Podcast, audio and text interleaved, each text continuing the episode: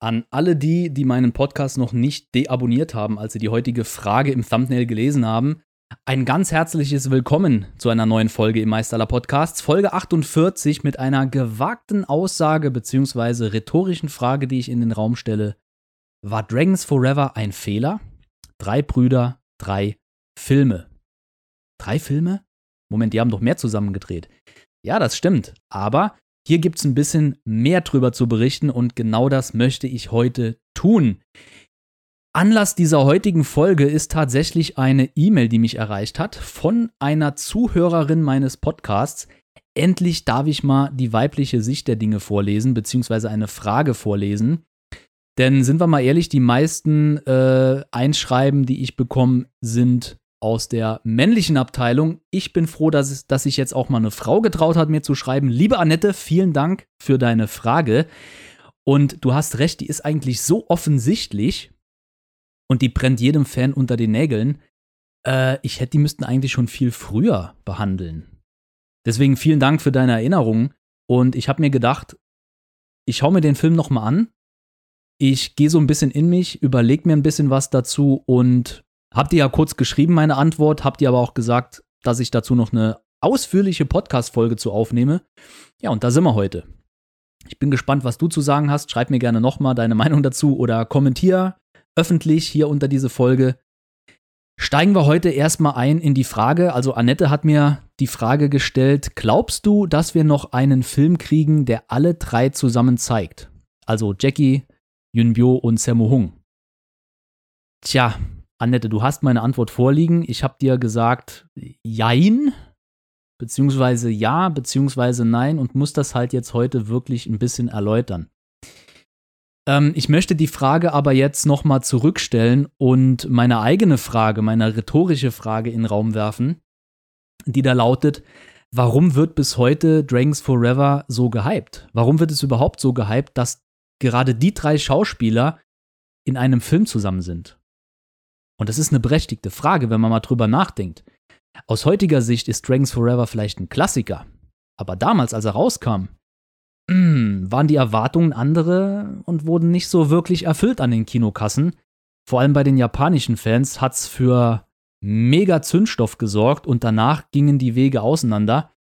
Das hatte nicht unbedingt Dragons Forever als Grund, aber die drei, Jackie Chan, Yunbyo und Sammo Hung, sind einfach grundverschiedene Typen dass die überhaupt in einem Film zusammen auftreten können und dann noch drei Hauptrollen besetzen, das ist ein, eigentlich schon ein Meisterwerk der äh, Kinogeschichte, sowas produzieren zu können.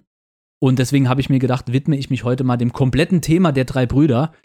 Die haben zwar die gemeinsamen Wurzeln und sie haben viele Jahre zusammen verbracht und kennen sich und ticken so ein bisschen gleich, sind vielleicht sogar Familie, deswegen nennen sie sich ja auch die, die Brüder aber sie sind halt wirklich grundverschiedene Charaktere und sind auch in ihrer Karriere ganz eigene Wege gegangen.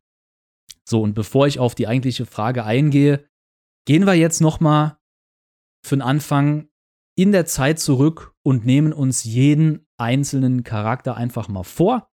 Ich erzähle ein bisschen was zu den, zu dem, zum Karriereverlauf und dann gucken wir einfach mal, ja, wie es überhaupt zu Dragons Forever gekommen ist und warum ich die heutige Folge genannt habe: Drei Brüder, drei Filme. Ne, obwohl die ja eigentlich in mehreren Filmen aufgetreten sind zusammen. Schauen wir einfach mal. Wir beginnen natürlich mit Jackie Chan. Zudem könnte ich am meisten erzählen, tue ich aber tatsächlich nicht, denn wir sind hier im Jackie Chan Extended Universe und ich habe schon so oft über Jackie berichtet. Was wir einfach wissen müssen ist, Jackie ist 1962 zur China Drama Academy unter Meister Yu Jim Yun gegangen und hat dort eigentlich für sieben Jahre unterschrieben, ist letztendlich aber zehn volle Jahre dort geblieben, hat die Peking-Oper studiert und war gut in Akrobatik, gut im Gesang, gut im Schauspiel, aber nie wirklich so der Nerd, der einen Bereich perfekt beherrschte. Anders als seine, sein großer Bruder Sammo Hung, der war super im Umgang mit Waffen, mit verschiedenen Waffen und hat Choreografien drauf gehabt. Und sein jüngerer Bruder Yunbyo, der war halt der Akrobat der Truppe. Also wenn ich sage Brüder, ist das nicht familiär gemeint, keine Blutsbrüder. nicht verwandt, nicht verschwägert, sondern Bruder im Geiste, im Herzen. Und Jackie ist dann, ähm, also tatsächlich ist Sammo Hung vor Jackie Chan von der Schule gegangen und hat eine Karriere bei anfangs noch den Shaw Brothers und relativ schnell dann auch bei Golden Harvest angestrebt, als Action-Choreograf, Stunt-Choreograf, hat selber Schauspielauftritte gehabt, Nebenrollen, später dann auch Hauptrollen und hat sich hochgearbeitet zum Produzent und Regisseur und ja eigentlich zum Talentmacher. Also er hat selber Talente entdeckt, die auch gefördert, sei es jetzt äh, Stuntman oder Schauspielerinnen.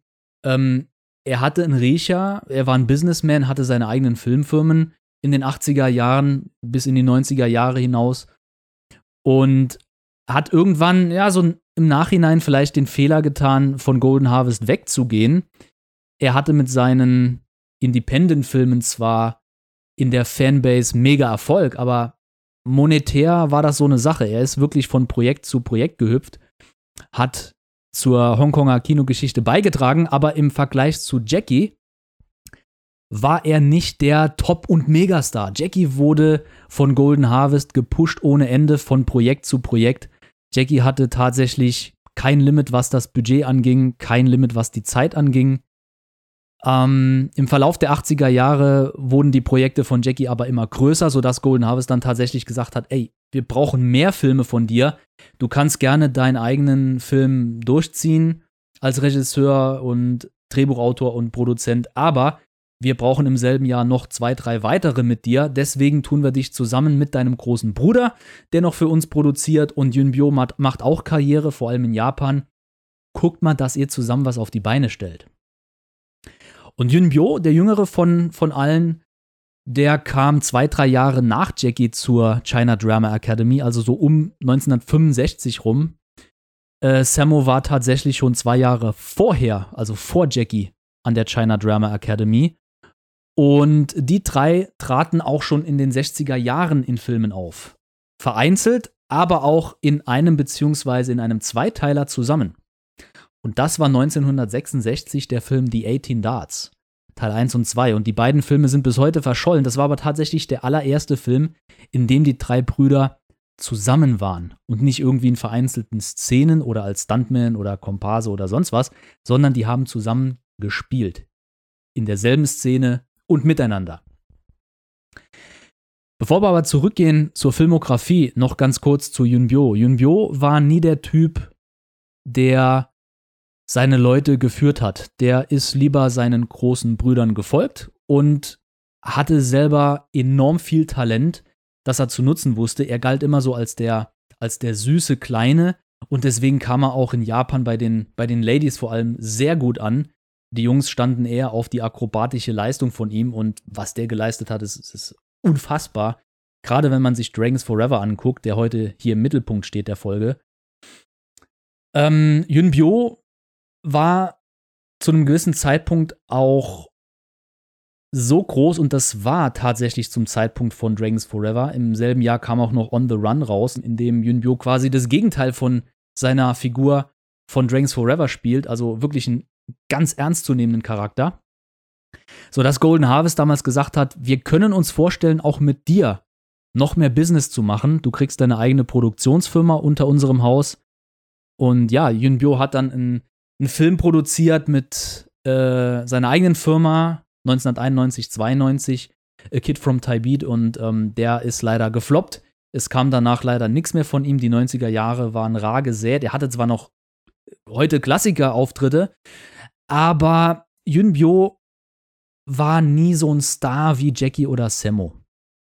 Und ich glaube auch, das war nie so sein Bestreben. Yunbyo war ein schüchterner Typ, der stand lieber so im Hintergrund und der konnte zwar was und hat das auch gezeigt, aber danach ist er nach Hause gegangen und das war dann auch gut. Für ihn war das ein Job.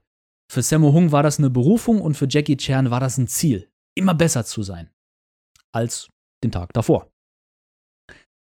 Und so kann man sagen, haben die drei nicht nur verschiedene Wege in ihrer Karriere eingeschlagen, sie haben auch grundlegend andere Charaktere, wie ich gerade erzählt habe. Natürlich hat man sich im Laufe der eigenen Karriere ist man immer mal sich gegenseitig über den Weg gelaufen. Und dieses sich gegenseitig über den Weg laufen hatte schon ganz, ganz früh angefangen. Also tatsächlich, als alle drei damals von der Schule gingen, waren sie erstmal ärmliche Stuntmen und mussten sich von Job zu Job hangeln. Und einer der ersten großen Jobs war tatsächlich Hapkido. Der Film Hapkido. Damals war Sammo schon etablierter Stunt- und Action-Choreograf und hatte dort eine Nebenrolle im Film. Und weil er immer noch seine jüngeren Brüder unterstützte, hat er gesagt, kommt mit ans Set, ich kann euch Jobs geben. Und das war eigentlich so der zweite Film, in dem alle drei zu sehen waren. Nicht nur unbedingt als Stuntman, sondern in verschiedenen, mehreren Szenen. Und ja, damit hat es eigentlich begonnen, diese Zusammenarbeit der drei Brüder. Die 70er Jahre, gerade Anfang der 70er Jahre und nach dem Tod von Bruce Lee, war die Kung-Fu-Filmbranche in einer Krise und die drei ebenfalls. Die mussten halt schauen, dass sie Jobs bekommen und haben sich somit gegenseitig immer unterstützt. Der dritte Film, in dem alle drei zu sehen waren, war Enter the Dragon von 1973. Ja, und dann kam der Tod von Bruce Lee, wie ich gerade gesagt habe. Man musste sich ein bisschen umorientieren. Gott sei Dank wurden immer noch ein paar Kung-Fu-Filme produziert. King Hu, einer der Mega-Regisseure zu jener Zeit, hatte noch ein Ass im Ärmel und hat mit The Valiant Ones, zu Deutsch die Mutigen, einen Film in der Mache, in dem er sehr viele Stuntmen benutzte, unter anderem auch Jackie Chan, der leider nicht wirklich gut zu erkennen ist, bis gar nicht zu erkennen ist, aber auch ein Yun Bio und vor allem ein Sammo Hung treten nochmal auf. Sammo wieder in so einer Art Nebenrolle. Das war also auch wieder ein Film, in dem alle zu sehen waren. Ein Jahr später gab es dann The Himalayan, der ist leider nie in Deutschland erschienen. Und 1976 auch The Hand of Death. Seltsamerweise trägt der den deutschen Titel Dragon Forever. Der hat überhaupt nichts mit dem Dragons Forever zu tun, denn der heißt auf Deutsch Action Hunter. Die deutschen Titel sind ein Thema für sich. Aber nur mal um zu sagen, dass 1976 die drei auch wieder in diesem John Woo-Film zu sehen waren. Äh, unter anderem auch ja, in der Nebenrolle. Jackie in der Nebenrolle, Sammo in der Nebenrolle, Yunbyo eher wieder ein bisschen im Hintergrund. Der war halt noch ziemlich jung. Ja, und dann kamen irgendwann die 80er und dann ging es eigentlich erst los mit der goldenen Zeit im Hongkong Action Kino und auch mit den drei Brüdern. Denn bis dato hat noch niemand von den drei Brüdern gesprochen und man hatte die auch nie wirklich so auf dem Schirm, auch wenn bekannt war, dass die sich schon ewig kennen und auch schon ewig Filme machen. Aber es wurde marketingtechnisch nie so ausgeschlachtet wie, hey, die drei Superstars zusammen in einem Film. Und das kam erst mit Project A. Doch vor Project A, also der Superfighter, gab es noch einen anderen Film. Der Film ist eigentlich nicht so dazu zu zählen, denn es sind zwar alle drei mit drin, aber es ist eigentlich nur ein Sammo Hung-Film. Die Rede ist von Winners and Sinners. Bevor das jetzt aber zu kompliziert wird, ich stelle das noch ein bisschen hinten an und wir gehen da die Timeline gleich gemeinsam durch, möchte ich noch ein bisschen was zu Anfang der 80er sagen. Und zwar war Anfang der 80er das Hongkong Action Kino der Kung-Fu-Film, der Eastern-Film, im Wandel. Die Zuschauerzahlen gingen zurück. Die Leute wollten nicht mehr diese alten Qing-Dynastie-Geschichten haben, ne, wo die alte Mandschurei und die Han-Chinesen gegeneinander kämpften und Rache und Blut und Wujia und so. Das war irgendwie ausgelutscht und man wollte was Neues haben. Tatsächlich haben damals die Hui-Brüder das kantonesische Kino durch ihre zeitgenössischen Actionkomödien von Mad Mission auf ein ganz anderes Niveau gehoben. Das kam so überraschend. Es gab auch schon in den 70er Jahren Filme von denen wie zum Beispiel The Private Eyes, die zeitgenössische kantonesische Komödien präsentierten, äh, die das Kung-Fu-Kino so ein bisschen auf die Schippe nahmen. Und es kam irgendwie gut an. Und es hat sich irgendwie so entwickelt, dass Comedy-Filme auf einmal mehr Erfolg hatten als reine Actionfilme. Und dann gab es halt ein paar clevere Typen, die gesagt haben, wir vermischen einfach beides und sprechen damit zwei Zielgruppen an. Und schon war das neue, moderne Hongkonger Action-Kino geboren, das aus Comedy, Action, Stunts und Kung Fu bestand. und vor allem vielen, vielen Wortspielen im Kantonesischen, die leider in jeder Übersetzung, sei es jetzt Englisch, Französisch, Spanisch oder Deutsch, verloren gehen. Man hat zwar versucht, das irgendwie zu, ja, zu übersetzen, aber es geht dann doch zu viel verloren, weil es einfach nicht zu übersetzen ist. Und das war Anfang der 80er Jahre der Fall. Als der erste Mad Mission Film rauskam, hatte Jackie Chan mit seinem Dragon Lord immer noch den alten Stil bedient. Er war storymäßig immer noch in der Qing-Dynastie ansässig und das wollte das Publikum nicht sehen. Dragonlord war zwei Jahre in der Mache, da gab es mega viele Probleme, weil die Produktion manipuliert wurde von irgendwelchen Triaden. Man weiß nicht genau, in welchem Auftrag die handelten. Man konnte sich's aber vorstellen. Es stand noch ein Gerichtsverfahren mit Lo Wei aus, das 1983 erst beigelegt wurde. Es war eine kuriose Zeit. Und weil Dragonlord so lange dauerte und nicht so den Erfolg einfuhr, als man sich erhoffte, hat Jackie sich überlegt, okay, ich muss jetzt eine ganz andere Art von Film drehen und kam dann mit der Idee von Project A um die Ecke. Auch der Film war viel zu lange in der Mache. Fast anderthalb Jahre, deswegen kam der erst Ende 1983 raus. Aber die Legende besagt, Jackie habe sich damals viele Buster Keaton-Filme angesehen, Harold Lloyd, Charlie Chaplin und hat sich dort der ein oder anderen Szene bedient und die für seine Filme verwendet. Mich persönlich hat diese Aussage immer ein bisschen stutzig gemacht, weil es ist nie wirklich überliefert worden, welche Filme sich Jackie genau angeschaut hat. Also es gibt weder Fotos noch irgendwelche Videos von, von Laserdiscs, die er sich ausgeliehen hat oder wo er mal im Kino war mit seinem Manager, irgendwelche Berichte im Fanclub-Heft oder in der Presse. Es hieß immer nur drei, vier, fünf Filme aus jener Zeit, haben sie sich angeschaut oder hat er gerne gesehen. Er ist früher immer ins Kino gegangen. Und ich frage mich, wann sind denn diese Stummfilme in Hongkong im Kino mal gelaufen? Also, es ist gut möglich, dass da mal so ein Stummfilmfestival war und Jackie da mal vielleicht reingeschnuppert hat.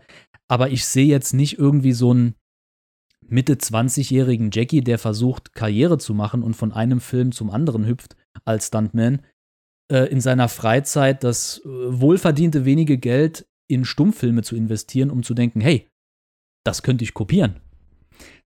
Das erscheint mir eher so wie eine Marketingerfindung von Willie Chan zu sein, beziehungsweise von Raymond Chow von Golden Harvest.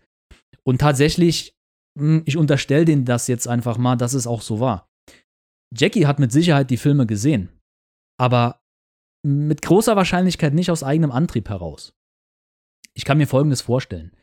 Denn zu jener Zeit wurden Filmdrehbücher selten geschrieben. Und wenn sie mal geschrieben wurden, war das nie wirklich in Stein gemeißelt, dann hat man vor Ort beim Drehen der Filme immer wieder improvisiert. Äh, Choi Haak war zum Beispiel bekannt dafür, dass der viel Zeit in seine Drehbücher investierte, aber vor Ort das Drehbuch nochmal selbst umschrieb, also wirklich an der Schreibmaschine umschrieb und nicht, wie es Jackie getan hat, mit Handnotizen jedem Einzelnen mal äh, so ein paar Anweisungen gegeben, was er jetzt zu tun hat. Die Szene war den Leuten nicht bekannt. Es hat sich dann einfach ergeben, weil ja jeder nach dem Need-to-Know-Prinzip agiert hat. Du tust das, du tust das und zusammen haben wir eine geile Szene und nur Jackie wusste, wie die Vision aussah. Anfang der 80er hatte sich das geändert und da kamen dann so Autoren auf die Bühne wie zum Beispiel Barry Wong oder Sito Chircon, Edward Tang, und das waren alles Autorengenies, die das neue moderne Hongkong-Kino professioneller gestalteten. Die haben sich also wirklich hingesetzt und haben gesagt, okay, was ist denn im Moment auf dem Markt gefragt? Was wollen die Leute sehen? Welche Stories haben wir noch nicht erzählt? Und wie können wir die erzählen? Welche Charaktere wären tatsächlich interessant? Und wenn wir eine, einen Hauptdarsteller brauchen, brauchen wir auch eine, einen Gegendarsteller. Wir brauchen die weibliche Hauptrolle. Wir schauen mal, wie die das im Westen so machen. Und natürlich hat man dann nach Hollywood geschaut. Weil man aber das Kung-Fu-Kino noch im Hinterkopf hatte, musste man sich an alten Western-Filmen bedienen. Und wenn wir mal ehrlich sind, die alten Western-Filme mit John Wayne, die haben ihre eigene Action. Und da waren super Pferdestunts dabei, aber Pferde im Hongkong-Kino war jetzt nicht so gefragt.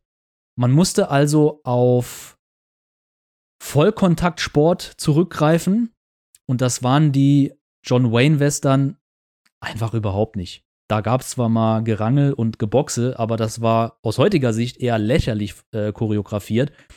Und den Hongkonger Stuntmen damals konnte man nichts vormachen. Also die waren da Lichtjahre voraus und haben gesagt, nee, das sind keine Vorbilder für uns, wir müssen vielleicht noch weiter zurückgehen. Und so haben Barry Wong, Sito Jakon, Edward Tang und wie sie alle heißen, wirklich mal ganz tief in der Trickkiste Hollywoods gekramt und sind dann halt eben bei diesen Haudegen aus den 20er, 30er Jahren hängen geblieben. Und das waren halt eben Harold Lloyd, Buster Keaton, Charlie Chaplin und wie sie alle heißen.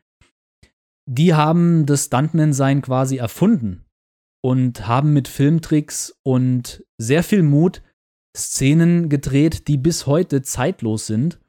Und das hat diese Autoren fasziniert und dann haben sie überlegt, wie können wir das auf unsere Jungs und Mädels, vorrangig Jungs natürlich, übertragen. Die drei Stooges werden immer im Atemzug mit Dragons Forever genannt. Die drei Stooges sind in Deutschland gar nicht so bekannt. Also wir kennen hier eher Dick und Doof. Die drei Stooges, das ist eher so ein Amerika-Ding. Aber es macht Sinn, die drei Stooges mit den drei Brüdern Jackie Chan, Sammo Hung und Yun Bio zu vergleichen, wenn man Dragons Forever heranzieht. Bei den anderen Filmen eher nicht, aber es gibt Parallelen und diese Parallelen kommen eben nicht von ungefähr, sondern diese, dieses Autorenteam, das unabhängig voneinander gearbeitet hat und auch oft miteinander, die haben dafür gesorgt, dass das moderne Hongkonger Actionkino in den goldenen 80ern blühen konnte. Autoren arbeiten im Stillen, im stillen Kämmerlein, einsam und meiden oft die Bühne. Ganz anders die Schauspieler. Das sind eher narzisstisch angehauchte Personen, die das Rampenlicht suchen. Jackie Chan vor allem. Und natürlich war der die Spokesperson nach außen, der immer gesagt hat, ja, ich habe die Filme gesehen und ich finde das toll und ich habe da jetzt mal eine Hommage an Harold Lloyd gefilmt, dass im Hintergrund Willy gesagt hat, sag du das, damit wir einen Grund haben, das zu bewerben. Und dass Barry Wong zum Beispiel auf Willie Chan zugekommen ist und dem gesagt hat, hey, ich habe hier was gefunden, schau dir das mal an, das könnte doch Jackie übernehmen. Das interessiert die breite Masse nicht. Aber mich interessiert's, vor allem weil ich Autor bin und weil ich meine Autorenriege so ein bisschen ja, stolz machen will und drüber berichten will. Man muss das halt alles in einem zeitlichen Rahmen sehen. Es gibt sogar ein Gerücht, das besagt, dass die Story zu Project A, also die war sowieso nicht neu. Piratenfilme zu jener Zeit waren eigentlich schon veraltet. Denn Regisseur Chang Che hat Anfang der 70er, Ende der 60er, Anfang der 70er jede Menge Piratenfilme gedreht. Und das sind Klassiker. Piratenfilme waren Ende der 70er, Anfang der 80er out. Jackie hat es aber genommen und hat das in einen modernen Stil gepackt, ähm, mit seinem eigenen komödiantischen Drei Stooges-Stil vermischt. Und es gibt das Gerücht, dass er sogar die Story geklaut habe. Denn ja, so eine ursprüngliche Idee wurde schon 1980 gepitcht mit Hilfe von James Glickenhaus. Die haben damals mit Golden Harvest und ähm, Warner Brothers versucht, viel, viel mehr Filme über Jackie an den Mann zu bringen als nur Battle Creek Brawl und Cannonball Run und The Protector. Man wollte hier wirklich, und deswegen haben Jackie und Willie Chan übrigens auch eine amerikanische äh, Zweigstelle ihrer Firma Jackie and Willie Productions gegründet. Das ist eigentlich gar nicht bekannt, weil die Firma nie was produziert hat. Aber sie haben sie gegründet mit der Prämisse, hey, wir produzieren mehr Hongkong, US-amerikanische Kollaborationsfilme. Dazu ist es nie gekommen. Und jetzt gibt es halt, wie gesagt, das Gerücht, dass es Gespräche gab für so einen Piratenfilm und Jackie gesagt hat, weißt du was, das mache ich einfach selber. Und nenn das einfach mal Projekt A, beziehungsweise Plan A, war auch ein Arbeitstitel, äh, weil die Leute mich immer kopiert haben in den vergangenen Jahren. Ich mache Drunken Master, schon gibt's die Welt vom Drunken Master. Ich mache die Schlange im Schatten des Adlers, dann kommt der Adler im Schatten der Tigerkatze oder sowas. Und irgendwann sagte er, er macht das im Geheimen, gibt keine Titel mehr preis, damit er einen Film macht, der außerhalb der aktuellen angebotenen Filme agiert. Es gab 1983 keinen anderen Piratenfilm außer den vom Jackie. Und das war mitunter ein Grund, warum er sich von der Masse abgehoben hat. Das nun mal zum Verständnis, wie es überhaupt dazu gekommen ist, dass Jackie Chan erst Anfang der 80er Jahre seinen persönlichen Stil des humoristischen Kung-Fu-Clowns um die Elemente von alten Hollywood-Stummfilmstars ergänzt hat. Das war keine reine Erfindung von Jackie. Es war teilweise oder zum großen Teil die Recherchearbeit von Autoren wie Barry Wong, Shito Chokon und Edward Tang in Kombination mit dem Marketinggenie Willie Chan und Raymond Chow, die gesagt haben, hey, das könntest du auch übernehmen. Und Jackie hat erkannt, ja, das kann ich definitiv, das ist genau mein Ding. Also es war, drücken wir es einfach mal so aus, Zufall oder vorherbestimmt. Nun ja, jetzt hat aber Jackie bei Project A sich ein bisschen übernommen und er hat selber Regie geführt und hat zum Ende hin beim Finale nicht nur das Budget überzogen, sondern auch die Produktionszeit. Und eigentlich sollte der Film äh, zum chinesischen Neujahr 1983 ins Kino kommen. Das war überhaupt nicht möglich. Dann haben sie versucht, das im Sommer zu veröffentlichen. Das ging dann auch nicht. Und irgendwann wurde Golden Harvest ungeduldig und hat gesagt, ey, der muss jetzt langsam mal fertig werden, was willst du nächstes Jahr machen? Und so hat Jackie dann gesagt, okay, ich komme hier nicht weiter, ich muss meinen großen Bruder um Hilfe bitten und hat Sammo angerufen, der auch im Film zu sehen ist und hat gesagt, du musst mir hier bei der Regiearbeit helfen. Ich krieg das so nicht hin. Dann hat Sammo tatsächlich das Finale übernommen als Regisseur. Gemeinsam konnten sie dann den Film beenden und der kam dann ab dem 22. Dezember 1983 ins Kino und lief bis zum 11. Januar 1984 und war ein mega Erfolg mit über 19 Millionen Hongkong-Dollar Einnahmen. Ähm, man hat dann bei Golden Harvest erkannt, okay, Jackie kann zwar Regie führen, aber er übernimmt sich immer von jedem Projekt zu jedem Projekt und er braucht Hilfe. Eigentlich wäre es besser, dachte man, wenn ein Regisseur übernehmen würde, der schon mehr Erfahrung hat. Und das war eben Sammo Hung. Und während Project A noch in der Dreharbeit Zeit war, wurde ein anderer Film unter Leitung von Sammo Hung angefangen, beendet und im Kino veröffentlicht. Und das war eben Winners and Sinners. Und Winners and Sinners ist streng genommen die zweite Zusammenarbeit der drei Brüder denn er kam während der ersten Zusammenarbeit von Project A zustande. Da er aber zuerst ins Kino kam, nämlich am 7.7.1983, ist es quasi der erste Film mit den drei Brüdern zusammen, in dem sie wirklich ähm, ja, große Rollen, also nicht unbedingt die Hauptrollen haben. Es ist, es ist, eine, es ist eine seltsame Konstellation von diesen Lucky Star-Filmen und darauf will ich jetzt ganz genau eingehen. Ich habe ja die heutige Folge genannt Drei Brüder, drei Filme und das hat einen Grund.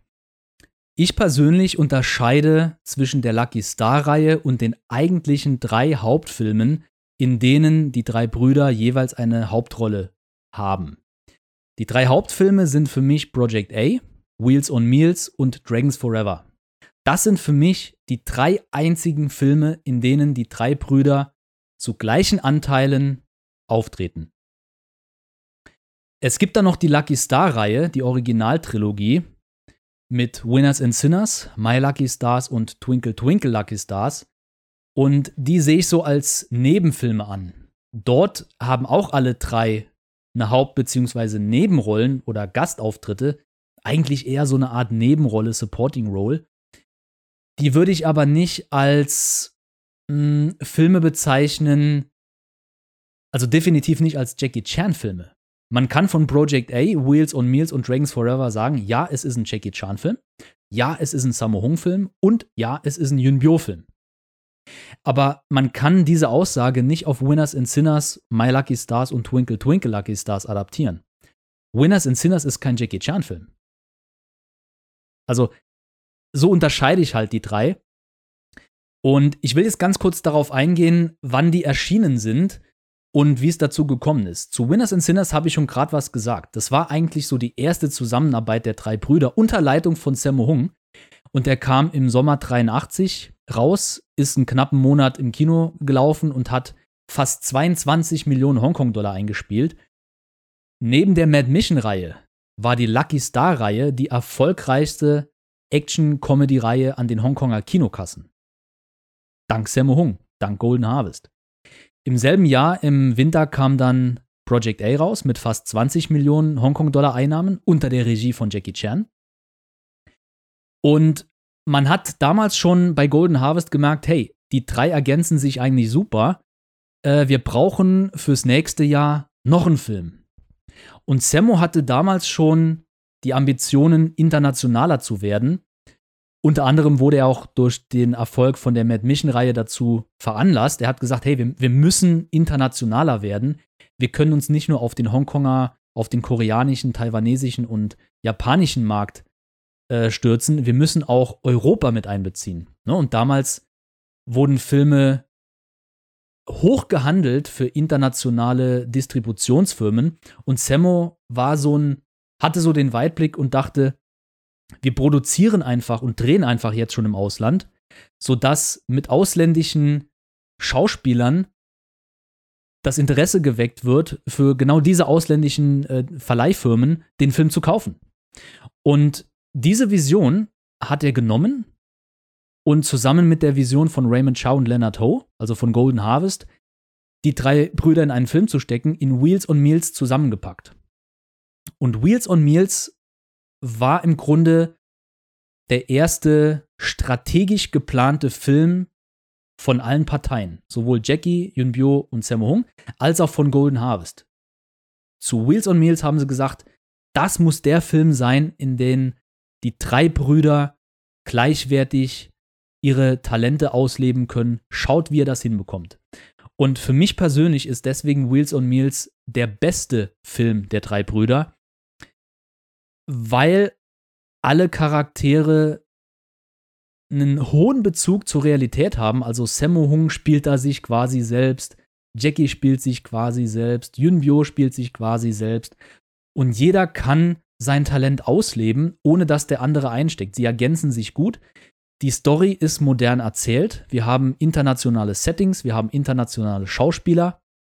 Es kommen dann trotzdem noch ein paar kantonesische Comedy-Einflüsse mit ins Spiel, ähm, wo die Lucky Stars dann wieder so ein bisschen mitmischen, sodass der Hongkonger Markt bedient wird, weil ursprünglich war geplant, nach Winners and Sinners direkt mit Winners and Sinners 2 zu beginnen.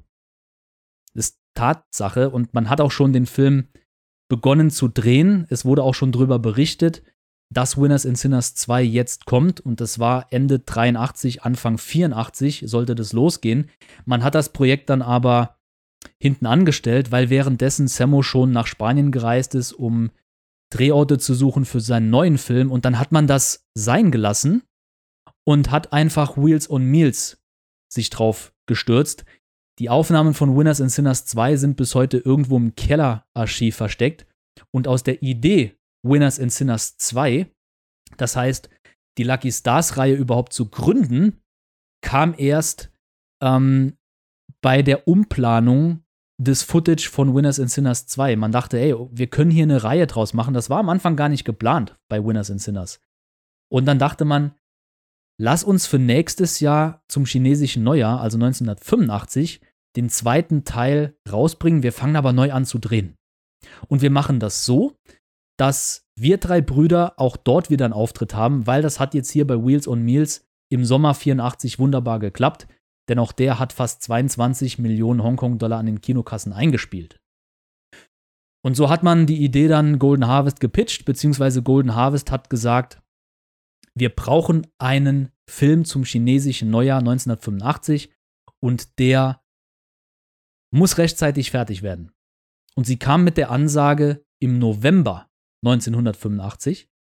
Währenddessen, und jetzt wird es kompliziert, war Sammo Hung schon mit einem Fortsetzungsfilm der Lucky Star-Reihe beschäftigt, der später Twinkle Twinkle Lucky Stars werden sollte.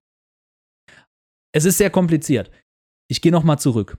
Winners and Sinners kommt 1983 raus. Es war keine Filmreihe geplant. Der Film war so erfolgreich, dass Sammo gedacht hat, wir müssen da einen zweiten Teil von drehen. Während seiner Vorbereitungszeit zu Wheels on Meals arbeitet er planmäßig an Winners and Sinners 2. Er kommt aus Spanien zurück, dreht erstes Footage-Material mit ein paar Schauspielern von Winners and Sinners 1, nennt das Ganze Winners and Sinners 2. Das Ganze wird angekündigt in Golden Harvest Presseheften als Winners and Sinners 2. Wheels on Meals kommt raus, ist ein mega Erfolg. Und im Sommer 84 plant Sammo Hung die Dreharbeiten zu Winners and Sinners 2 nochmal neu aufzunehmen. Er nennt den Film aber anders. Er hat zu dem Zeitpunkt noch keinen Titel. Er schafft den Termin zum chinesischen Neujahr aber mit Sicherheit nicht. Golden Harvest sagt, wir brauchen dann aber einen Film. Dann sagt Sammo Hung, okay, dann bekommt ihr einen ganz neuen.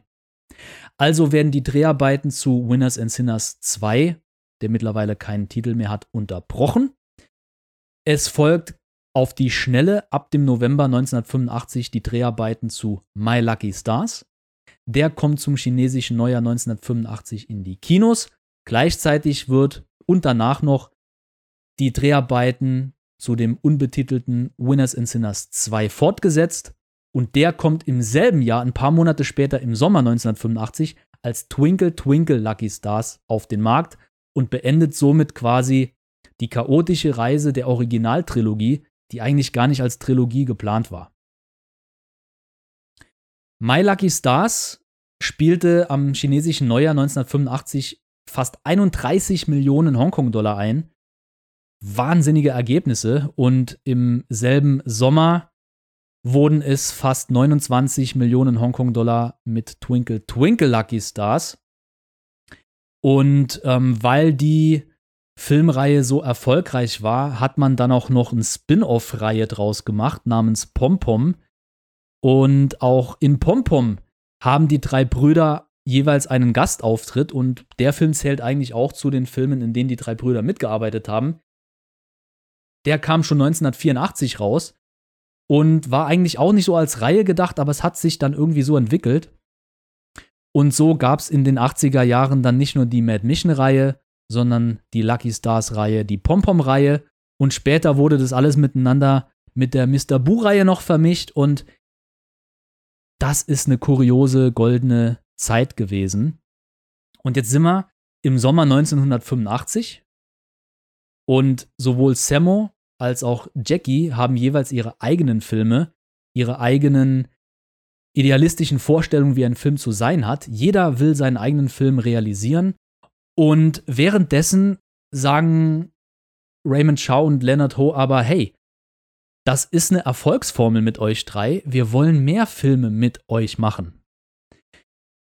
Jetzt sind aber Jackie, Sammo und Yun Bio innerhalb von drei Jahren, von 1983 an bis 1985, 86, so schnell nach oben geschossen als internationale Stars, dass das Marketing gar nicht mehr so wirklich mitkam. Jeder hat so seine eigene Vorstellung gehabt, wie Filme zu sein haben. Sammo war eher so der Eigenbrötler, der independent seine Filme machen wollte. Jackie wollte massig Kohle haben, weil der alles realisieren wollte. Der, dem war egal, ob er es selber macht oder unter Golden Harvest. Und Yun Bio hat Gelegenheiten genutzt, um seine Talente auszuleben. Und so ging dann 1985 ins Land, 1986 ins Land und wir hatten dann 1987 und es gab immer noch keinen neuen Film mit den drei Brüdern und Golden Harvest wurde nervös und hat gesagt, Jungs, ihr müsst jetzt wieder zusammen agieren. Ihr habt zwar super Filme gemacht in der Vergangenheit, aber wir wollen die Goldkuh melken und ähm, euch in einem großen Film, so wie damals bei Project A und Wheels on Meals, nochmal ankündigen. Die drei Brüder sind zurück in dem neuen Blockbuster. Punkt, Punkt, Punkt. Und es entstand Dragons Forever und wie es dazu gekommen ist, darauf gehe ich jetzt noch ein. Ja, die ursprüngliche Frage in der heutigen Podcast-Folge lautet ja, ob Dragons Forever ein Fehler war. Und an die Frage möchte ich jetzt nochmal erinnern, denn wir nähern uns der Antwort. Der Film Dragons Forever kam auf jeden Fall nicht auf natürlichem Wege zustande. Es hat sich nicht irgendwie angeboten, dass Jackie, Sammo und Yunbyo nochmal zusammenarbeiten, sondern es wurde von Golden Harvest forciert. Golden Harvest hat gesagt, zum chinesischen Neujahr 1988 wollen wir einen Film mit euch drei in den Hauptrollen. Das war die Voraussetzung und das war eine richtige Herausforderung vor allem für die Autoren, die mittlerweile schon so etabliert waren mit ihren Autorenteams, dass die sich erstmal Gedanken machen mussten, wie bringen wir die drei, die sich in den letzten drei Jahren von den gemeinsamen Wurzeln verabschiedet haben und jeder seine eigenen Karrierewege gegangen ist, wie kriegen wir die jetzt nochmal zusammengeführt? Ist das überhaupt möglich jetzt an diesem Punkt in der Zeit? Und da setze ich mit meiner Frage an, war es vielleicht ein Fehler, Dragons Forever zu dem damaligen Zeitpunkt zu drehen, beziehungsweise zu forcieren? Die Betonung liegt auf forcieren, denn es war weder von Jackie noch von Sammo noch von Yunbyo gewollt. Jeder hatte seine eigenen Vorstellungen für eigene Filme.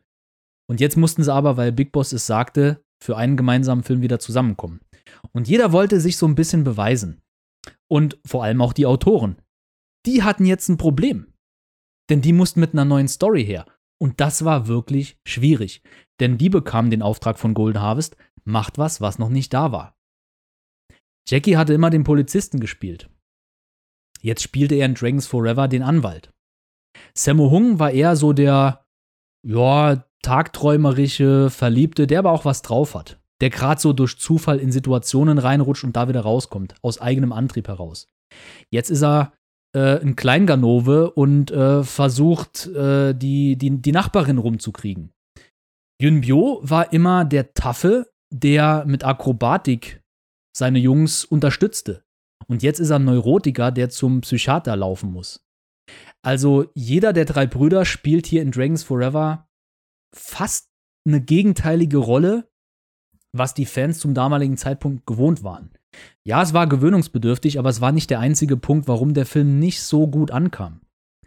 Gerade Jackie, der Mitte, Ende der 80er Jahre weibliche japanische Fans in Reihen umkippen ließ, hat seine Fanbase hiermit wirklich vergrault. Denn in dem Film spielt er einen chauvinistischen Anwalt, der verzweifelt versucht, bei einer Frau zu landen. Ähm, es folgen fast intime Szenen, die die weiblichen Fans in Japan gar nicht sehen wollten. Denn die weiblichen Fans damals dachten, hey, der liebe Jackie, wenn ich den auf der Leinwand sehe, der soll so neutral gegenüber allen weiblichen Schauspielerinnen sein, dass ich beim Zuschauen eine Chance habe. Und das war in diesem Film nicht der Fall. Es gibt aber noch ein paar andere Punkte, warum Dragons Forever nicht so geklappt hat. Denn der Film ist quasi eine Blaupause, eine Kopie aus verschiedenen Filmen aus Hollywood. Mel Brooks wird hier eins zu eins kopiert. Wir haben Szenen drin, die so albern sind, gerade im Apartment, als Jackie, Sammo und Yunbyo sich gegenseitig kloppen, die so albern sind, dass man sie tatsächlich den drei Stooges zuschreiben kann. Und es passt irgendwie nicht. Also, man nimmt Jackie nicht ab, dass er ein seriöser Anwalt ist, der jede Menge Kohle verdient. Darf, dafür wirkt er in dem Film nicht tough genug, nicht seriös genug. Er hat seinen typischen clownsartigen Gang drauf, er geht nicht aufrecht, er hat, er schauspielert hier nicht wirklich überzeugend. Und Samus Figur ist auch so ein bisschen angelehnt an die Lucky Star-Reihe. Er ist ein bisschen trottelig, aber auf der anderen Seite auch ein Ganove, der weiß, wie er zu Geld kommt und die Leute einschüchtert. Und beides zusammen passt irgendwo nicht. Und dann hat man den Punkt mit Yun Bio, der im Finale einfach mal ausgenockt wird und gar nicht mitkämpft. Und das verstehe ich bis heute nicht, wie man diese Entscheidung treffen konnte, dass wenn man sagt, die drei Brüder sollen zusammen auftreten, dass die im Finale nicht zusammen auftreten. Yunbyo wird ausgenockt und am Schluss trägt Sammo Hung ihn auf Armen hinaus. Und ja, das ist ein Gag und der Gag funktioniert. Aber dafür eine super choreografierte taffe Action-Szene mit Yun Bio fallen zu lassen, zu opfern.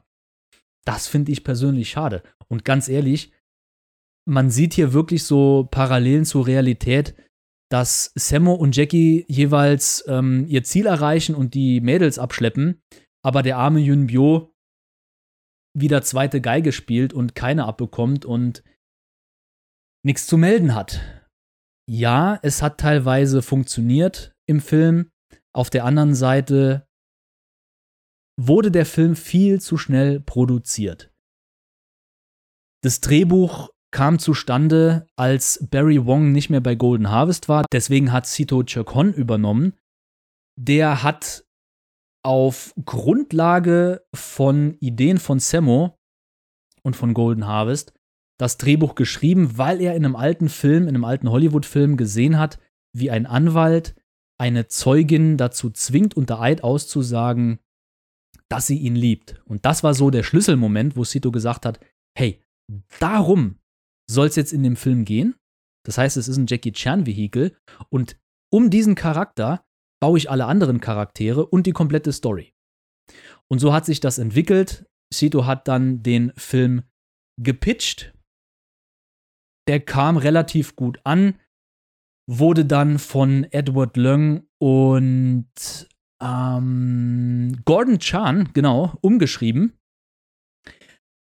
Und währenddessen hatten sie Meetings. Sammo war nicht so begeistert von den neuen Ideen, denn Sammo wurde von Golden Harvest beauftragt, den Film zu inszenieren als leitender Regisseur.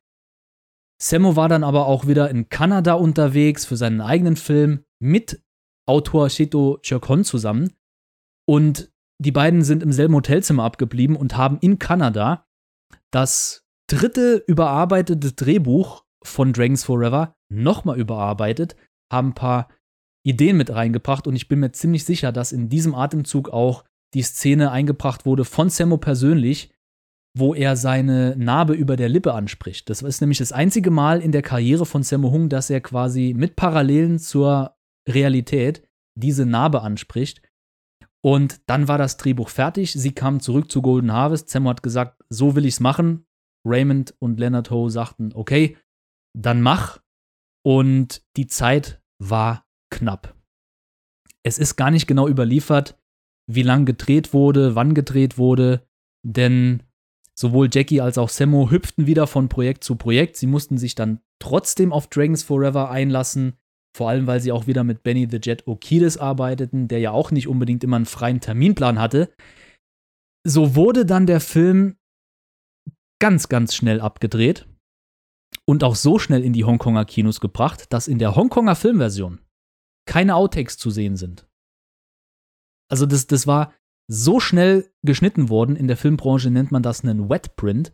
Das heißt, das Celluloid ist nach der Entwicklung noch nass, äh, wenn es in den Schneideraum geht und quasi die Endfassung geschnitten wird.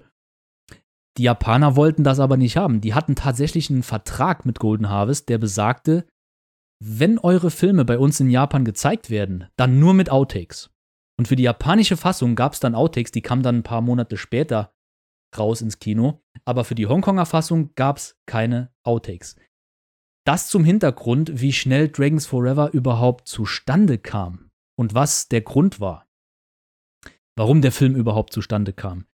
Ja, es gibt Gerüchte, dass während der Drehzeit die drei Brüder so ein bisschen Stress hatten und Meinungsverschiedenheiten, aber das wundert mich überhaupt nicht. Es wird mich eher wundern, wenn die 30 Jahre lang überhaupt keine Meinungsverschiedenheiten hatten und jetzt gerade bei diesem Film erstmal alles auf den Tisch kam. Das glaube ich nicht. Das war bei jedem Projekt so, jeder hatte was anderes gemacht.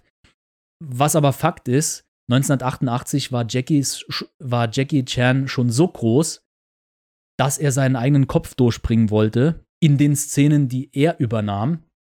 Und da gibt es ein paar Szenen im Film, wo man sieht, okay, hier hat sehr wahrscheinlich Jackie den Regiestuhl übernommen. Zum Beispiel die Kampfszenen auf dem Boot.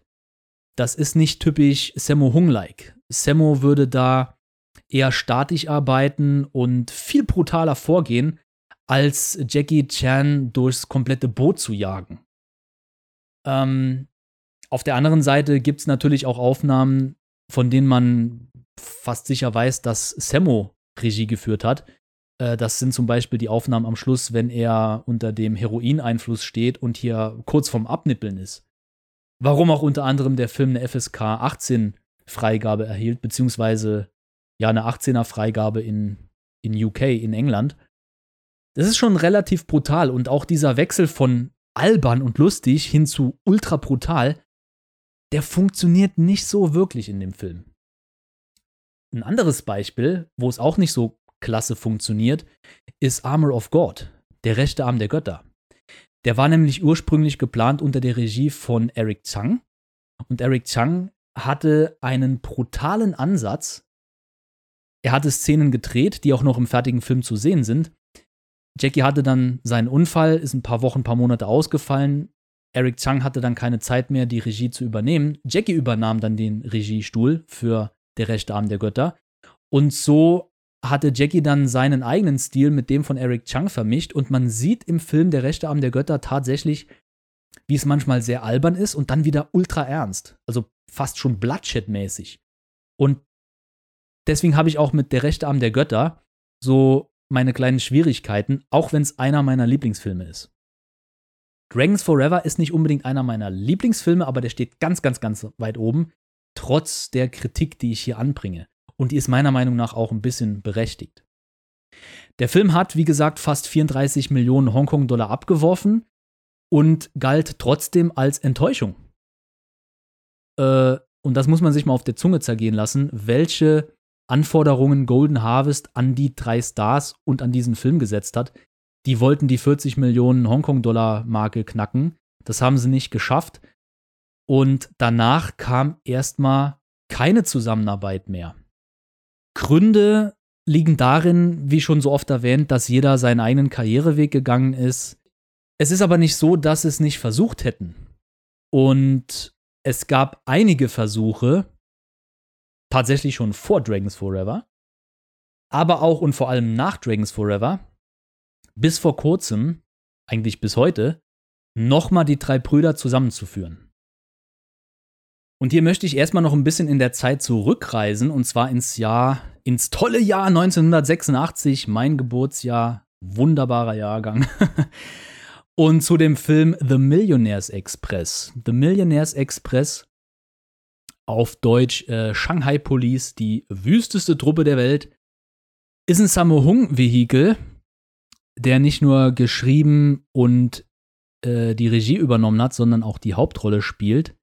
Zusammen mit Yun Bio. Tja, der Film war tatsächlich geplant als Vehikel für die drei Brüder. Jackie sollte nämlich ursprünglich die Figur von Kenny B spielen, doch ja, das war nicht möglich. Jackie hatte Zeitprobleme, denn er hatte sich am Set von Police Story verletzt und ähm, ja, alles, was danach kam, zögerte sich so ein bisschen hinaus. Deswegen war es nicht möglich, bei The Millionaires Express aufzutreten. Es wurden in den 90er Jahren tatsächlich hier und da öfter mal Zeitungsausschnitte abgedruckt, wo es hieß, Jackie, Sammo und Yunbyo im neuen Film The Millionaires Express, jetzt im Handel erhältlich. Das war eine Fehlinfo immer noch befeuert von alten Informationen, die damals durch die Presse gingen in Hongkong und auch teilweise im Westen, dass äh, ja, Jackie, Sammo und Yunbyo und damals war es erst nach Wheels on Meals, also eigentlich nach Twinkle Twinkle Lucky Stars, in einem großen Blockbuster wieder zusammen auftreten. Das hätte, ja, der nächste große Schritt werden können. Und es gab sogar einen zweiten Versuch ein Jahr später, Jackie, Sammo und Yunbyo wieder zusammenzustecken. Und das war bei Eastern Condors. Also auch wieder vor Dragons Forever gab es noch ein zweites Projekt, in dem sie es versucht haben. Und Eastern Condors hat quasi die komplette Hongkonger Actionfilmriege gefilmt, außer Jackie Chan. Und das finde ich persönlich ein bisschen schade. Allerdings war es aus Zeitgründen gar nicht möglich für Jackie darin aufzutreten. Im Gegenzug war es Sammo Hung und Yun Bio auch überhaupt nicht möglich, bei Project A Teil 2 aufzutreten, der im selben Jahr rauskam. Das ist der Grund, warum ja, die beide im Jackie Chan-Film fehlen und Jackie in Eastern Condors fehlt. Also da gab es kein böses Blut, es war einfach nicht machbar. Und man wusste damals ja gar nicht, wird das der nächste große Hit? Was tun wir hier eigentlich? Das war sehr experimentell. Im Nachgang kann man sagen, ja, schade, dass Jackie in dem Klassiker nicht zu sehen war. Aber damals hat man nicht von einem Klassiker gesprochen, sondern einfach von dem nächsten Versuch, einen Klassiker zu schaffen. Eigentlich nicht mal ein Klassiker, sondern einen Erfolg. Dass diese Filme irgendwann außerhalb von Hongkong im Westen gezeigt werden, davon ging noch keiner aus. Auch wenn die natürlich mal über Verleihfirmen nach England, Frankreich und Deutschland kamen, ja. Aber der große Markt war immer noch Hongkong und Südostasien. Ja, und nach Dragons Forever hat es dann ein paar Jahre gedauert und es gab wirklich Trouble. Yun Bio mit A Kid from Thai Beat ist gefloppt, beziehungsweise seine Produktionsfirma ist nicht wirklich angelaufen. Er hatte auch ein eigenes Stunt-Team, das aber nicht wirklich gepusht wurde. Sammo Hungs Stunt-Team hatte ein paar Probleme. Jackies Stunt-Team wurde tatsächlich aufgelöst für ein paar Monate. Und Golden Harvest musste ihre Stars ja wieder so ein bisschen zurück an die, an die kurze Leine packen, zumindest mal Jackie. Sammo war ja mehr independent unterwegs. Und trotzdem hat man versucht, die drei wieder zusammenzustecken. In den 90er Jahren das erste Mal. Laut Rick Myers tatsächlich für den Film Once Upon a Time in China von 1991. Ja, das ist ein Jet Li-Vehikel, aber als die Diskussionen aufkamen, eine neue Wong Fei-Hung-Verfilmung zu starten, wurde natürlich die Stars schlechthin mit ins Spiel gebracht und das war Jackie. Der sollte tatsächlich Wong Fei-Hung spielen und zwar den Charakter aus dem ersten Teil. Also er sollte tatsächlich so einen aufmüpfigen, jugendlicheren Wong Fei-Hung spielen. Sammo Hung sollte Butcher Wing aus Magnificent Butcher spielen und Yun Bio sollte seine Rolle als Lün Fung aus Magnificent Butcher spielen. Und das war die Idee, laut Rick Myers. Der hatte das mal in einem Audiokommentar erwähnt und Rick Myers, dem kann man definitiv Glauben schenken, dass das geplant war. Ja, daraus wurde leider nichts. Sammo hatte eigene Projekte. Jackie wollte sich nicht unterordnen lassen und vor allem auch nicht die Rolle von Drunken Master wieder einnehmen. Die Zeiten waren lange rum Jackie hatte sich weiterentwickelt und der einzige, der im Film verblieb, war Yun Bio. Man munkelt aber, aufgrund dessen, dass Jet Li übernahm und dadurch auch zu mehr Ruhm gelang, dass das Jackie so ein bisschen mh, hm, kitzelte und sagte, hey, ich habe eigentlich mit Wong Fei Hong angefangen, was ja auch nicht stimmt. Ne? Quanta King und so muss ich nicht erwähnen. Äh, Jackie hat Wong Fei Hong nicht erfunden, das war Wong Fei Hong selber. Äh, aber es gab schon Jahrzehnte vor Jackie Wong Fei Hong Filme. Trotzdem dachte er, hey, wenn das im Moment wieder Trend ist, diese alten Geschichten auszukramen, vielleicht sollte ich mich dann auch wieder daran bedienen. Und so kamen dann Gespräche zu Drunken Master 2 zustande. Jackie musste damals mit einem Regisseur zusammenarbeiten, denn Golden Harvest gab ihm Regieverbot, weil er einfach zu viel Zeit brauchte und zu viel Geld verschluckte. Ja, das war tatsächlich so. Deswegen hat Lau Kalung übernommen. Aber das ist ein anderes Thema. Im selben Jahr 1991 ist dann noch was passiert und zwar Jackie war mit dem Film The Twin Dragons beschäftigt, als es Überschwemmungen in China gab und die waren so verheerend, dass die Hongkonger Filmbranche eine Zeit lang unterbrach und an vielen Charity-Maßnahmen, also Wohltätigkeitsmaßnahmen, mitwirkte, um für China zu spenden. Und die Hongkonger Filmleute haben sich überlegt, einen Benefizfilm zu drehen, sodass die Kinogänger, das Publikum, quasi ja, die Spenden übernimmt. Das heißt, die Einnahmen von dem Film wurden an die Flutopfer gespendet. Und diesen Film The Banquet von 1991 wurde in, ich glaube, acht Tagen wurde der gedreht. Das war so ein typischer Acht-Tage-Film. Und fast ganz Hongkong, also fast alle Stars und Sternchen, waren darin vertreten. Außer Jackie Chan. Also Sammo Hung Yun Bio waren auch dabei, aber kein Jackie Chan. Und man fragt sich, ey, warum ist denn gerade in diesem Benefizfilm kein Jackie zu sehen, wenn der doch immer damit geprahlt hat, so viel zu spenden? Ja, er hat auch gespendet. Und zwar die kompletten Kosten für die Sets von dem Film. Das erwähnt er sogar in einer Fanclub-Ausgabe von damals. Er hat gesagt, er darf nicht in dem Film auftreten aus äh, vertraglichen Gründen, auch wenn er versucht hat zu verhandeln. Er darf es einfach nicht. Stattdessen übernimmt er die ganzen Kosten für den Film, für die Sets, also für die Bauten. Und somit war es möglich, innerhalb von nur acht Tagen den Film zu drehen und ins Kino zu bringen.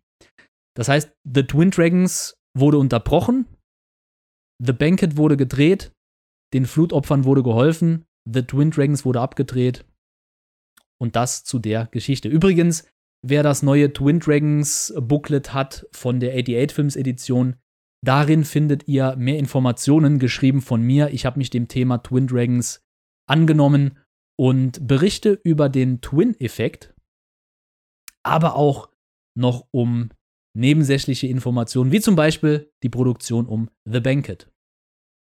Ja, es gab auch das Gerücht, dass Sammo Hung eine Filmidee von Jackie geklaut hat. Jackie wollte nämlich schon Ende der 80er Jahre, Anfang der 90er Jahre einen Wild Wild West Film drehen. Den hat er immer so beschrieben als äh, Tiger Goes West.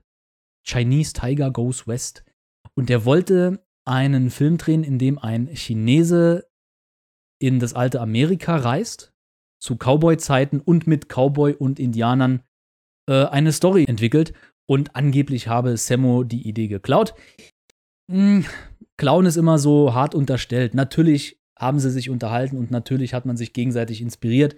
Es gab nicht wirklich böses Blut zwischen den drei Brüdern. Wie schon gesagt, die haben alle ihre Karriere anders verfolgt. Man ist mal eigene Wege gegangen und hat sich trotzdem nochmal gefunden für Thunderbolt, für Mr. Nice Guy und so weiter und so fort. Und 1995 war ein Jahr, in dem man wirklich wieder so eine Art Reunion versucht hat. Und zwar mit dem Film Don't Give a Damn. Don't Give a Damn war offiziell als Reunion zwischen Jackie Chan, Sammo Hung und Yun Bio geplant, seit Dragons Forever.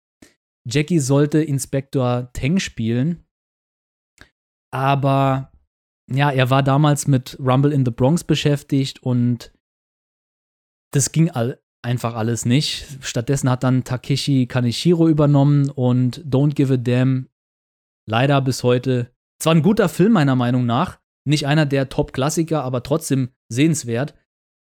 Hätte mit Jackie vielleicht einen anderen Drive gehabt, man weiß es nicht. Dann hat es wieder sehr, sehr lange gedauert und zwar bis zum Jahr 2006. Robbie Hood Yunbyo und Jackie Chan, alleine die beiden wieder zusammen zu sehen, war damals, das war fantastisch. Ich erinnere mich noch, als der damals rauskam und ich dachte, wow, die beiden nach all den Jahren und Jahrzehnten wieder zusammen zu sehen, das macht richtig Spaß. Schade, dass Sammo nicht dabei ist. Und ja, bevor der Film in Produktion ging, gab es tatsächlich Berichte, dass Sammo Hung hier einen Auftritt haben sollte. Und man hat verhandelt, aber auch das war nicht möglich. Ich glaube, damals hatte Sammo auch keine Lust mehr gehabt. Ich bin mir nicht sicher, was der Grund war, warum er fehlte, aber Sammo wollte, glaube ich, nicht wieder so einen typischen Drei-Brüder-Film machen. Äh, Michael Hui hat die Rolle meiner Meinung nach perfekt gespielt. Ich weiß nicht, ob es funktioniert hätte, wenn Jackie und Sammo in dem einen Team zusammen agiert hätten.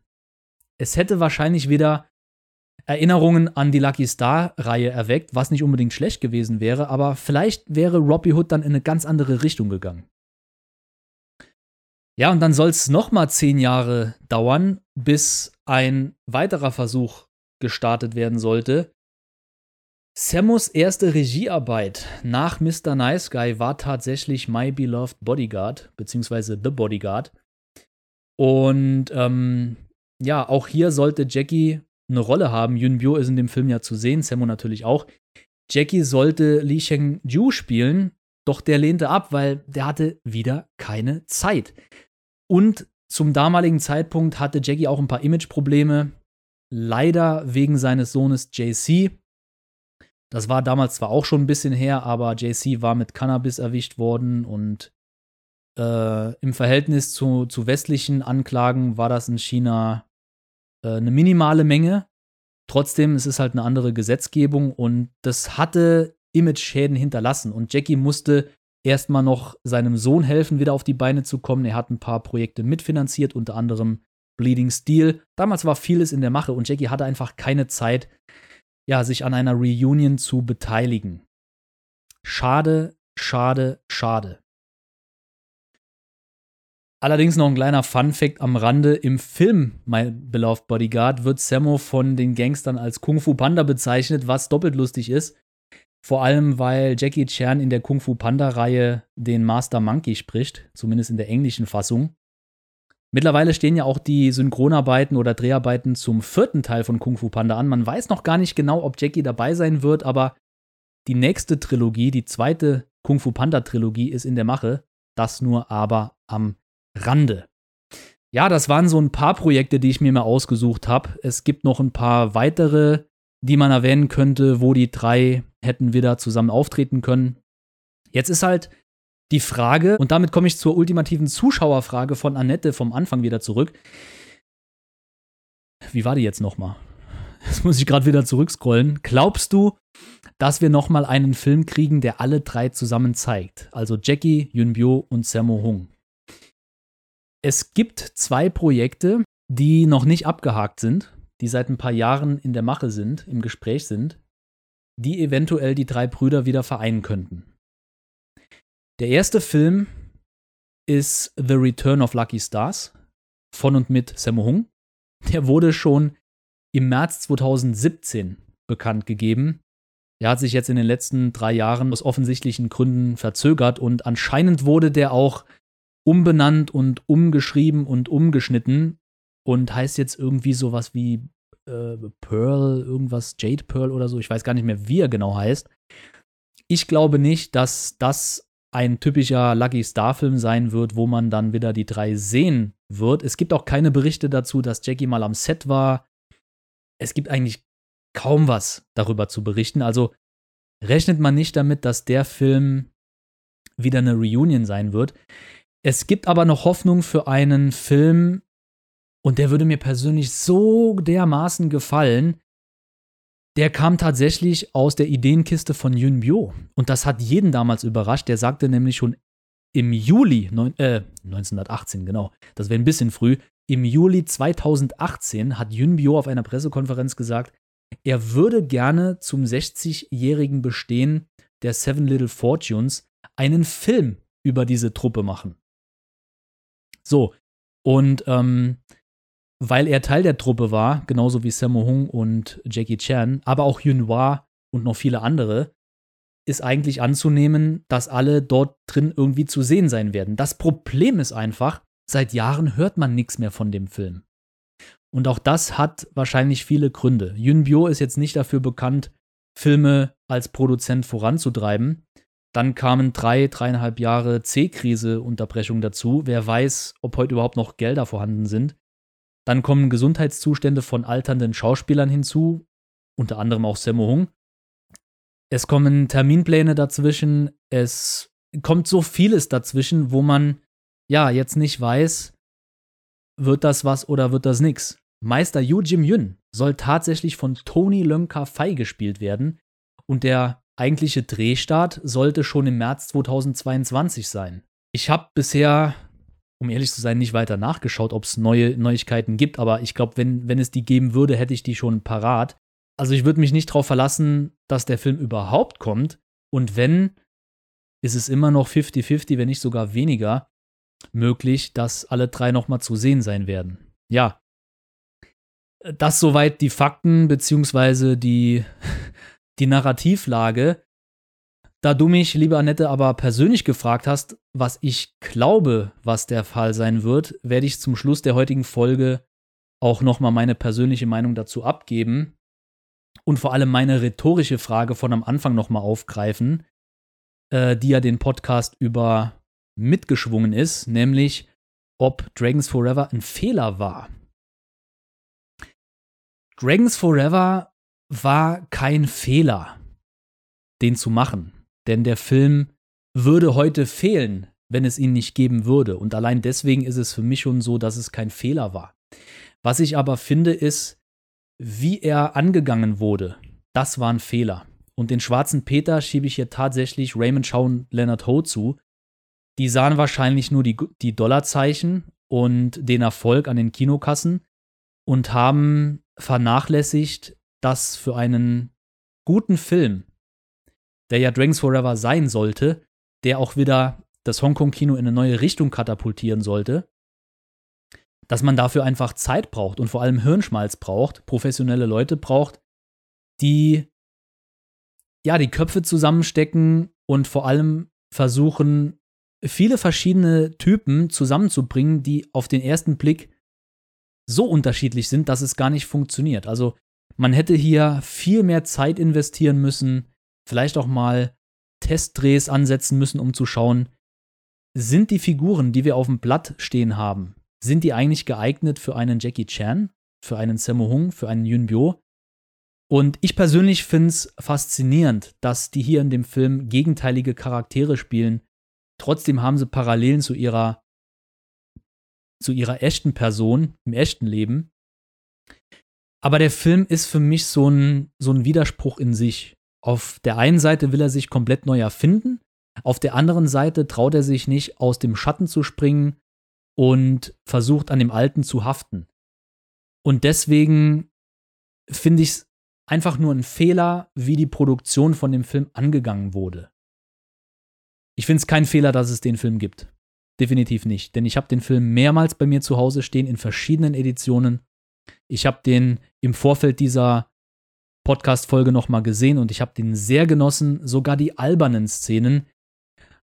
Und ob ich glaube, ob in Zukunft nochmal ein Film kommen wird, wo alle drei zu sehen sein werden, es fällt mir schwer, mich da festzulegen. Auf der einen Seite hoffe ich es, weil es mir so ein Gefühl geben würde von, ach, die mögen sich immer noch, die denken immer noch an ihren, an ihre Fans von damals, die wollen immer noch an den Erfolg von damals anknüpfen, auch wenn sie heute die Action nicht mehr machen können. Einfach nur zusammen in einem Film Schauspielern wäre mir als Fan schon Wasser auf die Mühlen getragen und ich würde das feiern. Auf der anderen Seite denke ich, ich möchte keinen Dragons Forever 2.0 haben. Ich möchte nicht ein Projekt haben, das erzwungen wird, einfach nur, damit man die dreimal wieder zusammen auf der Leinwand sieht, das wäre mir zu wenig. Ich sage immer, wenn so ein Projekt organisch wächst, dann bitte gerne. Dann nehme ich das mit Kusshand an, aber genau das kritisiere ich auch an Dragons Forever, denn der Film ist eben nicht organisch entstanden. Im Gegenzug zu seinen Vorgängerfilmen Wheels on Meals und Project A. Also Vorgängerfilme nicht im Sinne von Fortsetzungen, sondern vom Konzept her. Die drei haben in Project A und Wheels on Meals einfach wunderbare Arbeit geleistet. Und an diese Arbeit anzuknüpfen, ich weiß nicht, ob das heutzutage möglich ist. Man müsste einen, man müsste den chinesischen Markt mit Jackie Chan bedienen, der mit Sicherheit nochmal zeigen will, was er in Sachen Action und Stunts kann. Das heißt, viel Wirework, viel Stunt-Doubles Vielleicht auch eine Metaebene wie in Ride On. Da könnte ich mir eine Geschichte vorstellen, wo es wieder um alternde Stuntmen geht. Yun Bio könnte so eine Rolle wie in Enter the Phoenix übernehmen, so einen alternden Mafia-Boss. Er muss nicht unbedingt zeigen, was er kann. Er kann auch in so einer Trainingssequenz am Wooden Man oder Gymnastik machen. Das würde dem schon reichen, glaube ich. Sammo hätte da meiner Meinung nach ein paar mehr Probleme. Der würde im Regiestuhl sitzen und würde seine schauspielerischen Qualitäten mit Hilfe der Story entwickeln. Und ich glaube, das wäre ein Punkt, wo sich Jackie und Sammo wieder in die Haare kriegen könnten. Das ist alles äh, hypothetisch gesprochen. Da müsste man erstmal eine Story finden, die allen drei zusagt. Und ich glaube, genau das war der Punkt, warum es in den vergangenen Jahrzehnten einfach nicht mehr geklappt hat, weil die Story nicht interessant genug war. Und das war ja auch ein Punkt, den Jackie immer persönlich äh, angesprochen hat. Wenn denn mal ein Skript kommt, was für alle geeignet ist, was interessant ist, ja klar, wird er dann auch wieder mit den beiden Brüdern zusammenarbeiten. Aber bis heute ist da nichts gekommen. Jetzt kommt halt eine neue Generation von Filmemachern in China auf, die mit einem deutschen Autorenkino zu vergleichen ist, so ein bisschen zumindest. Larry Yangs Ride On ist ein gutes Beispiel, auch wenn wir hier erst am Anfang stecken. Aber ich könnte mir vorstellen, dass wenn solche Leute, die die alten Hasen zu schätzen wissen, mit denen groß geworden sind, dann ein bisschen Hirnschmalz in eine Story stecken und ein Drehbuch schreiben und dann versuchen zu verhandeln mit Yun Bio, Sammo Hung und Jackie Chan. Dann könnte ich mir vorstellen, dass da wieder ein Projekt folgt. Das wird aber Schwerstarbeit werden. Und als Fan würde ich mir wünschen, dass das dann ein Projekt ist, das nach außen nicht so transportiert wird wie nach 40 Jahren endlich wieder zusammen auf der Leinwand. Jackie Chan, Sammo Hung und Yun Bio. Weil das erweckt Erwartungen, die nicht erfüllt werden können. Man hat Dragons Forever im Kopf und die drei können nicht die Leistung von damals bringen. Stattdessen würde ich mir wünschen, den Fokus auf die Story zu legen. Und hier würde sich anbieten, so ein Seven Little Fortunes Film. Ähm, denn die drei sind mittlerweile im Alter, wo sie Meister spielen könnten. Sie haben alle noch ihre Senior Stuntmen. Sammo Hung zum Beispiel mit Chin Kalok, der mittlerweile als Filmemacher immer mehr bekannter wird und Dokumentarfilmer. Natürlich immer noch als Stuntman und Stuntkoordinator aktiv ist, aber auch die könnten hier mitmischen. Vor der Kamera, hinter der Kamera. Jackie hat sein eigenes Singerbun, seine eigene Stunt-Crew in der achten, neunten Generation. Das heißt, die Jungen könnten hier vor der Kamera stehen, während zum Beispiel Alan Hm oder äh, He Jun äh, oder Andy Cheng, der mittlerweile in Hollywood unterwegs ist und gar nicht mehr in Hongkong aktiv ist oder lebt, teilweise vielleicht, äh, die könnten nochmal zurückkommen und das würde nochmal ein ganz anderes Retro-Feeling erwecken. Also ich halte es für möglich, dass es einen Film geben wird, der die drei nochmal zeigt. Ich persönlich würde mir wünschen, dass es entweder um die Seven Little Fortunes geht, wo Meister Yu Jim Yun gewürdigt wird, oder ein Film, wo die Hongkonger Stuntmen der 80er und 90er Jahre gewürdigt werden und dann nicht nur die, das Jackie Chan Stunt-Team, sondern auch das Sammo Hung Stunt-Team, das Lau Galung Stunt-Team, das Changche Stunt-Team aus den 70er Jahren und alles, was davor und danach noch kam. Das ist natürlich ein riesiges Unterfangen und das in eine Story von 100 Minuten zu packen oder sagen wir mal 120 Minuten, das ist schwer. Das ist wirklich schwer. Ähm, ja, das sind so meine Vorstellungen und Gedanken dazu. Lieber Annette, ich hoffe, ich konnte dir deine Frage beantworten. Eine positive Nachricht wie, ja, da kommt jetzt bald was. Die habe ich leider nicht, die Nachricht. Das kann ich leider nicht sagen. Ich kann meine Meinung kundtun, das habe ich heute getan, euch ein bisschen Hintergrundinformationen gegeben zur Entwicklung von Dragons Forever und den anderen Filmen. Wie gesagt, für mich gibt es nur drei Hauptfilme mit den drei Brüdern und das sind Project A, Wheels on Meals und Dragons Forever. Winners and Sinners, My Lucky Stars und Twinkle Twinkle Lucky Stars genieße ich sehr gerne als die Lucky Star Trilogie. Das sind für mich aber Nebenfilme. Ja, und der Rest ist Geschichte. Ich denke, das ist ein gutes Schlusswort für die heutige Folge. Ich bedanke mich fürs Zuhören. Und ja, zum Ende bleibt mir nur noch zu sagen, wir hören uns beim nächsten Mal im Meisterler Podcast, dem ersten und einzigen Jackie Chan Podcast in deutscher Sprache. Ach ja, Rein pro forma noch von mir ein kleiner Hinweis, administrativ zum Schluss. Wenn euch die heutige Folge gefallen hat und ihr ein bisschen meine Arbeit unterstützen wollt, könnt ihr das gerne mit einem PayPal-Spendenlink tun. Ist hier in den Kommentaren bzw. in der Beschreibung verlinkt. Ansonsten hören wir uns beim nächsten Mal in Folge 49. Wir gehen stramm auf die 50 zu, zumindest was die Folgenanzahl angeht. Vielen Dank fürs Zuhören. Bis zum nächsten Mal. Euer Thorsten. Ciao.